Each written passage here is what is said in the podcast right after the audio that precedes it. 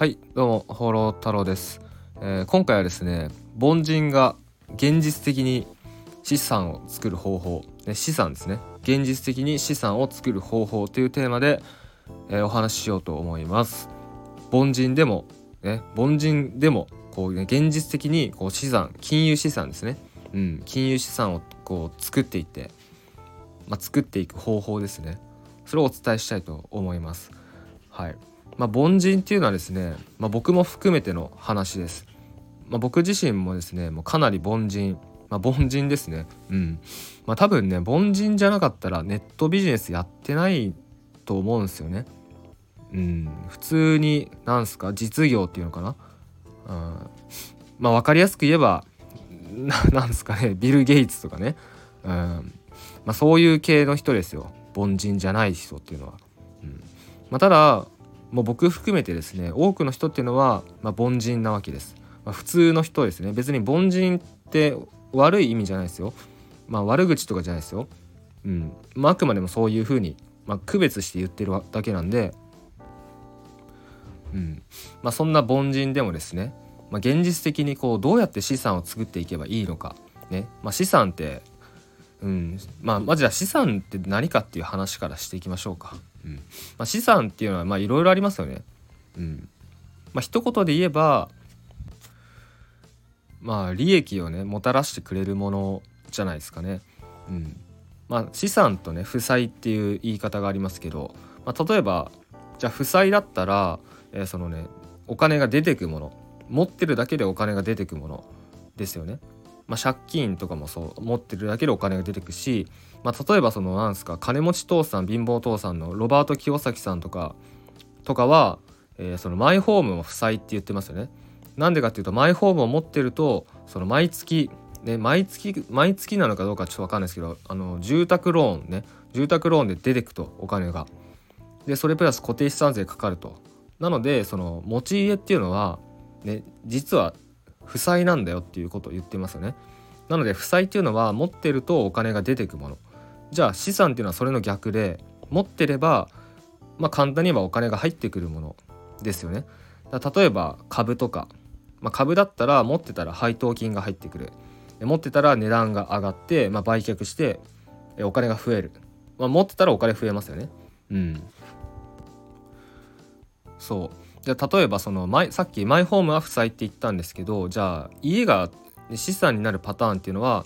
まあ、アパート経営とかしたら、ね、そのアパートを所有することによって家賃収入が入ってくるだからまあ家家が家っていうかアパートアパートが資産になる持ち家、ね、が資産になるっていうことですね。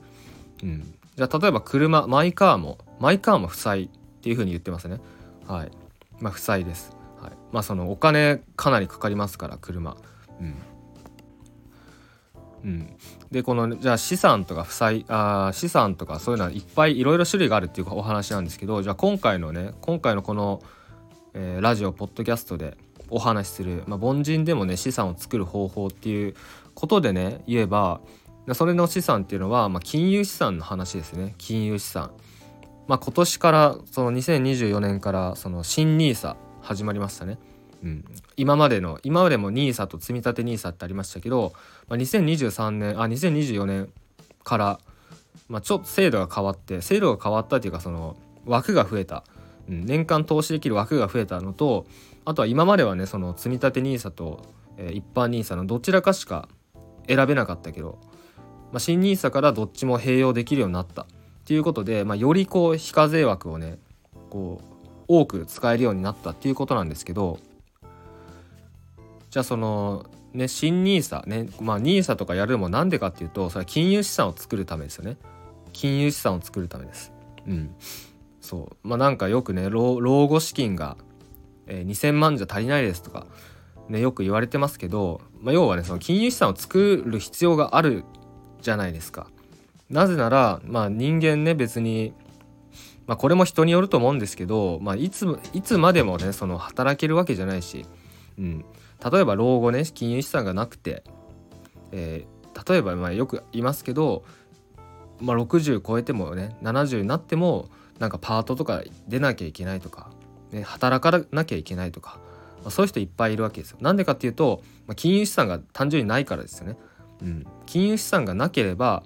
えー、その自分に入ってくるお金がないわけですよその年齢になった時に。例えば、まあね、年年金支給の年齢になりましたってなったとしても、まあ、例えば国民年金とかだとね月額5万6万とか多分それくらいなわけなんですよ。それしか収入がなくなるってなったら、まあ、もう家賃とね食食費とか払って、まあ、家賃家賃とか電光熱費とかでほぼほぼ消えるみたいな人が多分いっぱいいると思うんですよね。うん、そうっすね。まあ現実的にだから金融資産ってやっぱね必要なわけですよ。まあお金はそんな重要じゃないとかね、まあ、お金より大事なものがあるとかね、うん、なんかお金よりもお金なんか気にしたってしょうがないとかね、まあ、そういう意見もあると思うし、まあ、僕もある意味ねそうそういうのはちょっと理解できるっちゃできるんですけどでもまあ現実的にやっぱお金必要なんですよ。ね金融資産なければもう本当まあ、いつまでたってもねその凡人凡人の、まあ、僕も含めて凡人の、まあ、人っていうのはいつまでたってもねやっぱこう労働し続けるしかないっていうことがあります。まあ、そういう事実がねもう事実は事実なんで、まあ、あるんですよ。なのでそのね資産を作る金融資産を作るっていうことがやっぱ大事になるんですけど、えー、じゃあねこれを凡人も僕も含めてね凡人がどうやって、まあ、金融資産を、まあ、効率よく、まあ、いかに早くそして多く作るかっていうことですね。うん、例えば、まあ、今会社員とかアルバイトとかで仕事してます。ね、ってなったらこれどんくらい残りますかね、うん、あの月々の給料から生活費家賃とか食費とかね、うんまあ、娯楽費とかそういうのを引いた時にいくら残るかっていうのをちょっとまず計算してみてほしいんですよ。どどうですか、うん、じゃあ、えー、いくらいくら残りますってなったらじゃあその額を、えー、そのね金融資産を作るために例えばねじゃあ今年から始まった新 NISA とかに回しますってなるじゃないですか。じゃあそれでねそうやったらやっぱ計算できるじゃないですか。自分が何歳になった時にいくら、えー、金融資産があります。これもう単純に計算、えー、算数なんで、まあ、できると思います。うん。どうですかねまあおそらくですねもちろんこれこれね年齢にもよるんですよ、うん、例えばこれを聞いてるあなたが今ね二十歳とか18歳とかだとしてで今からまあ、金融資産を作るためにねいろいろこうちゃんと行動する勉強して行動するってなったらうんまあ全然余裕ですよね。まあ、例えばでもこれがねそのなんすかね30超えて40とかね、まあ、今回ねちなみに凡人の皆さんはっていう体で話してますから、まあ、僕も含めて。うん、ってなったらどうすかね。結構きつくないですか？普通に働いてたとしたら。普通に働いてて、まあ、そんなに給料も高くなくてね。お金そんな残らないと。現実的に。もうもう事実事実なんでしょうがないしょうがないですけどもう残らんと。ね。だけど金融資産必要ですと。じゃあどうしたらいいんだっていうことなんですけどまあそれはですね僕本当に思うんですけどやっぱねうんまあコンテンツビジネスですね。はい。もうコンテンツビジネスをやっていくっていうのが、まあ、凡人は一番ね本当に確実ですね。確実。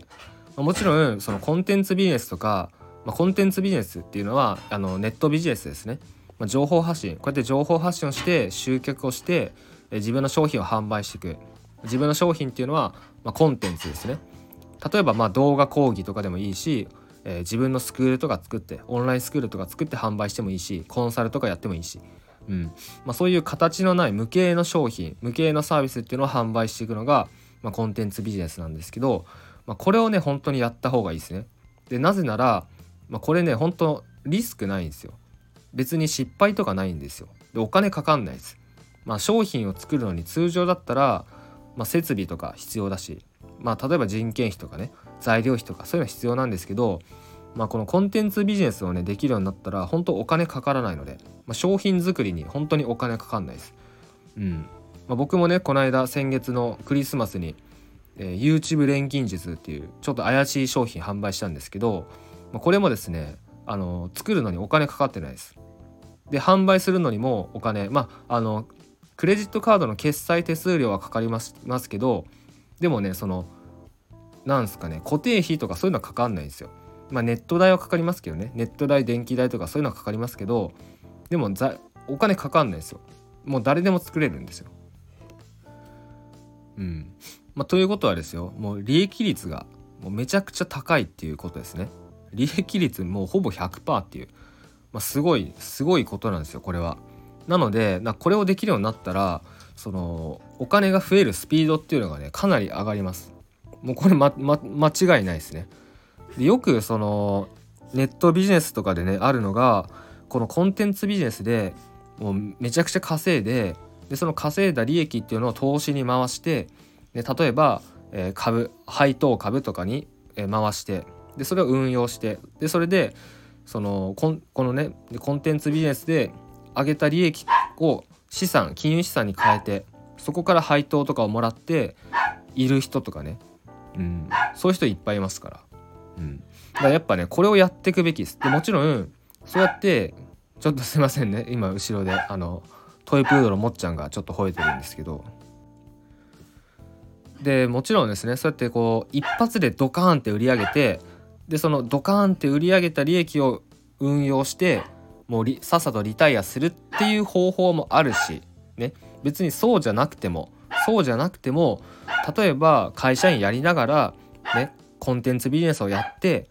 例えば月の給料プラス10万20万30万なんなら50万100万とかそれくらいの規模でやっていく。ね。でも全然いいしまあ月に20万30万50万とか稼げるようになったら会社辞めて独立してもいいしまあいろいろねやっぱ選択肢広がります。うんまあ、選択肢広がるしそのやっぱねそのさっきも言ったんですけどこう資産を資産が増えるスピードっていうのが会社員のだけ会社員の給料だけの時と比べてもう圧倒的に変わるのでなのでそのですねまあ僕ね本当に思うんですけど、まあ、多くの人っていうのは何だろうなその会社員とかアルバイトの給料からだけだけででそこからこう生活して投資もしてってやろうとするんですよ。でも、ね、これ現実的にちょっと計算してほしいんですけどやっぱそれだとどうしても無理があるんですよね。相当時間かかると。相当時間かかります。もう数十年。ね、数十年かかりますよ本当に。何歳になったらじゃあそのなんすか金融資産がの目標額っていうんですかねそれ達成できるのかっていうところをねちょっと考えてほしいです。ね、そしたらもうねその自分で稼ぐ方がやっぱ早いんですよ。そうまず自分のちょっとちょっと静かにしてくれ。すいませんね。まずねやっぱやるべきことっていうのは自分の事業を作る自分のビジネスを作る、うん、自分のビジネスを作ってでそこでちゃんと売り上げを作れるようになるでそこからそうするとね本当にその貯金とか考えなくてもねお金が勝手に余るようになるんですよ。でそれぐらいになったら本当にその投資に回す金融資産に回していく、まあ、これがね本当に本当はベストです。そうだしあとはもしねあなたが会社員とかアルバイトっていうねその安定収入、まあ、いわゆるねいわゆる安定収入っていうのがあるのであればそれプラスコンテンツビジネスしっかり取り組んでプラス月に10万20万30万40万50万なんならプラス月100万とかそれぐらいの売り上げを作れるようになる。これをやることですね。これをやればその資産増加スピードっていうのはもう爆爆爆弾？爆弾じゃねえや。何て言うんだ？えー、ちょっと言葉が出てこないですね。もうあ格段格段に上がるし、まあ、独立もできるしっていうことにつながるのでまあ、ぜひですね2024年ね今年から新 NISA やろうとか思っている方は、まあ、それもねちゃんと考えてみてほしいなと思います。ということでですねあの今年から行動したいと。今年から、えー、まあ、副業したい。自分のビジネスやりたい。ネットビジネスやりたい。コンテンツビジネスやりたい。っていう人たちに向けてですね、えー、今月1月の6日7日でお正月明けキャンペーンやります。でこのお正月明けキャンペーンでは、まあ、これからネットビジネスコンテンツビジネスをやりたいっていうねもう初心者に向けてコンテンツビジネス0100ロードマップっていうね、商品販売します。まあ、これは動画講義ですね。まあ、この講義を受けてしっかり受けていただければもうこれからねどうやって何をどうやってやっていけばいいのかこれ全部わかります。うんまあ、このね分かんない状態でやっぱやってもそのなんすかね結局継続できないんですよ。そう分かんない中でやってもね本当に なんすか当たり前ですけど分かんないからこういうなんかね余計なことにねやっぱ時間と金を使いすぎるんですよね。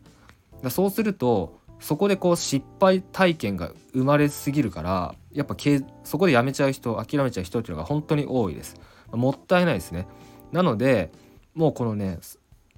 もう最初にこれをやっぱインストールしてほしいです。このコンテンツビジネス0100ロードマップをねインストールしていただいてそれから行動してほしいですね。まあ、もちろん今行動してる方はねもう素晴らしいと思います。なので、まあ、ぜひそれをちゃんとインストールした上で、まあ、ブーストしていただければと思います。でその商品の案内はメルマガでで6日7日の2日間限定で、えー、商品の案内をメルマガで流しますのでこの下の説明欄のメルマガを登録しておいてください。えー、ということで最後にご視聴ありがとうございました。